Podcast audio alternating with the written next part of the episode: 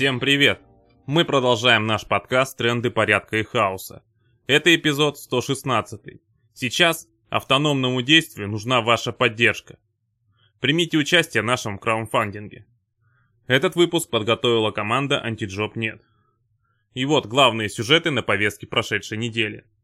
Самой заметной новостью этой недели стало расследование протокола и YouTube-канала РЗВ-РТ о колледже предприятий Алабуга.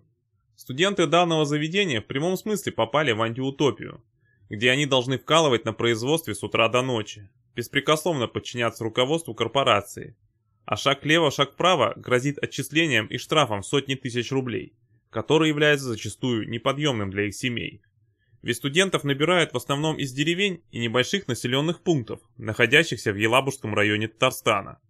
И неудивительно, что при таких условиях уже двое студентов Алабуги покончили с собой. Скреплять корпоративный дух призваны различные командные мероприятия, например, игра в пейнтбол, для которых студентов заставляют вставать в 5 утра, рыть окопы под проливным дождем. И, наконец, в случае проигрыша их ждет расстрел с 3 метров пинбольными шариками, от которых на теле остаются жуткие синяки. Руководство колледжа не скрывает, что такие мероприятия призваны заставить студентов страдать и подавить их волю на всякое сопротивление местным порядкам. А здешним порядкам позавидовали бы многие дельцы, которые вынуждены хоть как-то, но соблюдать ТК РФ и обеспечивать своих сотрудников хотя бы элементарными условиями для работы. Здесь же, в Алабуге, учащимся приходится работать до полуночи, а то и до двух ночи, при том, что их рабочий день за счет занятий начинается в 8 утра. За сверхурочную работу и работу на выходных не доплачивают. Нормально питаться в столовой могут только те, кто учится в главном корпусе.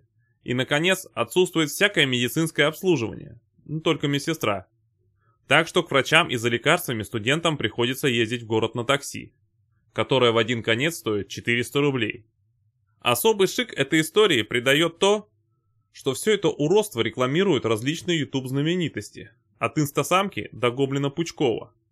Но в рекламе заявляется, что в этом заведении вы будете работать на высокотехнологичном производстве и станете, отече... и станете отечественным Илоном Маском. Пожалуй, Илон Маск мог бы позавидовать изобретательности местного менеджмента. Ведь этот самый менеджмент придумал Гениальный механизм по завлечению в свое заведение африканок с помощью приложений Tinder, Баду и все тех же студентов, которые по специально описанным сценариям должны писать потенциальным абитуриенткам. Таким образом удалось насобирать несколько десяток мулаток. Как их черным и по белому называют в штатном расписании Алабуги. Мулаткам поручают самый низкоквалифицированный труд по уборке помещений и тому подобное. Чем-то тоже совсем невысокотехнологичным занимается и другая категория из штатного расписания таджики. Остальные категории описаны не в терминах цвета кожи и национальности. Сегрегация на лицо. Хотя воюет в пинболе, конечно же, против фашистов. Разумеется, с фашистами с флагом символикой НАТО. Постмодерн в чистом виде. Впрочем, на самом деле и остальные студенты заняты отнюдь не в высоких технологиях. На сборке робота-поддонов задействовано несколько десятков человек. Остальные студенты зачастую занимаются доделыванием работы, которую не успевает доделать персонал других отделов Алабуги. На них перекладывают работу, не требующую квалификации.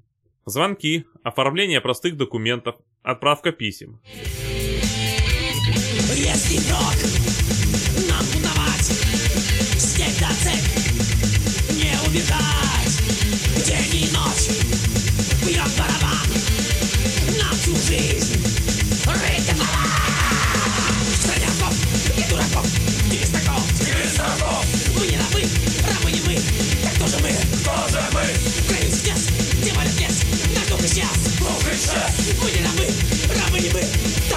Мы? Но самое важное направление работы, где все больше и больше задействуются студенты, это ручная сборка иранских дронов «Шахет». По сути, руководство колледжа втягивает студентов в преступную войну, развязанную российским руководством против народа Украины, не желающих становиться рабами кремлевских стариков-маразматиков.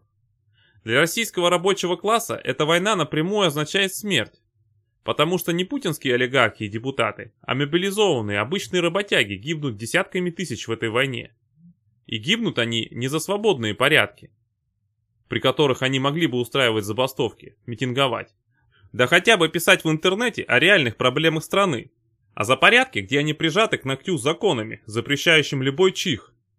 И ментами, которые пачками выискивают и ловят несогласных и отправляют в тюрьму. В общем, студентов Алабуги тоже в это втянули. С ними проводят патриотические, ну, патриотические, конечно же, в кавычках, мероприятия. Но собеседники журналистов говорят, что главной причиной, почему учащиеся не отказываются от работы по сборке дронов, является страх отчисления. И зарплаты в 30-40 тысяч рублей. Ну, то есть взрослые прививают молодому поколению все те же скрепы.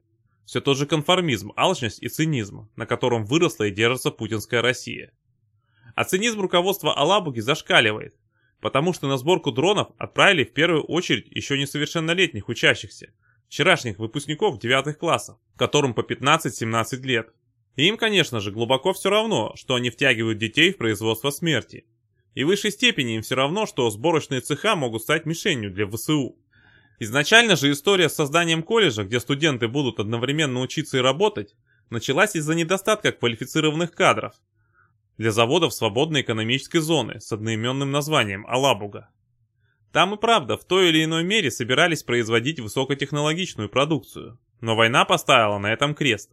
Западные компании, в кооперации с которыми должны были быть созданы высокотехнологичные производства, поспешили разорвать сотрудничество, и отечественные капиталисты остались у разбитого корыта. Но разбитое корыто – это не только отсутствие технологий, но и отсутствие тех самых квалифицированных кадров, которых пытаются в прямом смысле заменять кем под руку попадется. Так, на Краснокаменском заводе, который производит железобетонные конструкции для строительства, прислали трудиться 65 студентов техникумов из республики Коми. Накануне единорос Андрей Турчак отругал чиновников из Коми за срыв строительства школ, в частности школы под Сыктывкаром, которая рассчитана на 825 мест. Школы не могут построить, поскольку поставщики завода чахнут без рабочих. Половина ушла на фронт, а другая половина просто ушла. За работу не платят. Поэтому глава республики Коми, Владимир Уйба, распорядился немедленно насобирать рабочих, которые еще не знают, что такое адский труд и мизерные зарплаты студентов техникумов. Заводу катастрофически не хватало рабочих рук. Сейчас студенческий отряд из Коми работает на заводе и поставленную задачу выполнил. Мы фактически вошли в график поставки железобетонных конструкций на объект, отчитался журналистам Уйба. Работа непростая. Это не только тяжелый физический труд, но и 12-часовая смена. Ребята работают двое суток, а двое суток отдыхают. Завод в них нуждается, поэтому руководство попросило нас продлить смену и на сентябрь. При этом он уточнил, что часть студентов придется все-таки забрать обратно в Коми, на благоустройство территории вокруг той самой строящейся школы, где, похоже, тоже работников по каким-то неведомым причинам-то не хватает. По тем же неведомым причинам АвтоВАЗ привлекает на сборочные цеха работников своих IT-отделов и в сотрудничестве с ФСИН хочет также привлечь к сборке автомобилей заключенных. И этих же заключенных по благотворительной акции нанимает Озон. Но понятно же, что заключенному можно меньше платить, но условия труда он жаловаться не будет, естественно, и ни при каких обстоятельствах не уволится. Ведь у ФСИН на таких есть рычаги воздействия в виде бутылок и швабр. Это просто недавние новости, в целом характеризующие проблему кадрового голода, которую президент и правительство называют низкой безработицей и представляют в виде своего достижения.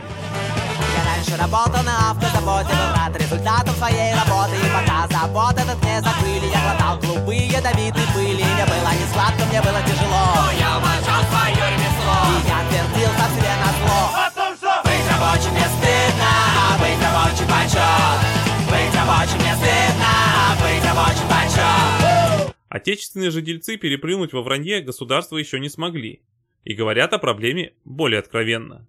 Но при этом не менее изобретательно, обвиняя в сложившейся ситуации всех, кроме себя. Российские работодатели придумали объяснение кадровому дефициту. В общей массе рабочие просто плохие, а вот хороших найти сложно. Их в принципе мало, хороших. Да и на HeadHunter и Superjob они не сидят. Хороших сварщиков не увольняют и не отпускают с производства. Если они захотят уйти, им повысят зарплату, дадут премию, сделают все, чтобы удержать.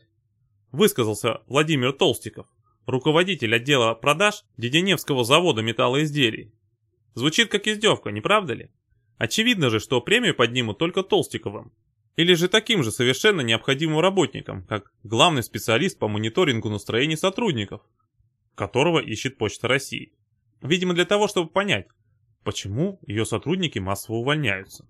На предприятии новое современное оборудование, нехватка станочников ощутима. Также есть проблема с инженерно-техническим составом. Ольга Соловьева, гендиректор завода КДМ, также не может найти рабочих. Тем временем рабочих, которые валом валят с российских заводов, удерживать зарплатами и премиями никто не торопится. Видимо, они все оказались плохими, несогласными с условиями труда и щедростью боссов. В крупных корпорациях та же проблема. В Росатоме до 2030 года должны набрать 350 тысяч рабочих. Компании нужны молодые ученые, инженеры и квалифицированные рабочие кадры. Все очень и очень хорошие. Менеджеры таковых найти не могут, кругом одни плохие. В России не хватает строителей, инженеров, дальнобойщиков, медиков. Да кого у нас только не хватает. Хватает у нас, пожалуй, только президентов, депутатов и прочих начальников. Среди прочих причин кадрового голода работодатели называют привлекательность работы на ОПК, который якобы перетянул рабочих зарплатами, а также малое количество средних специальных учебных заведений, которые не готовят достаточно кадров. И вот тут, пожалуй, единственный раз, когда с ними можно согласиться. Потому что действительно, среднеспециальное образование в России находится в глубокой заднице. Потому что Путин за все время своего правления и другие патриоты, естественно, не озаботились этой проблемой. Их занимают собственные карманы и мнимое геополитическое величие. И единственное, что они хотят от образования – новых рабов, что подтверждает в том числе недавно принятый закон об обязательном участии школьников в общественно полезном труде, даже без согласия родителей.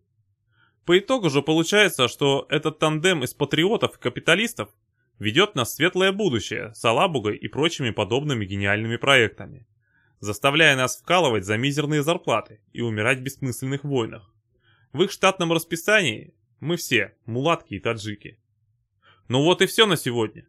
Напоминаем, что в трендах порядка и хаоса участники автономного действия и другие авторы дают анархистские оценки текущим событиям.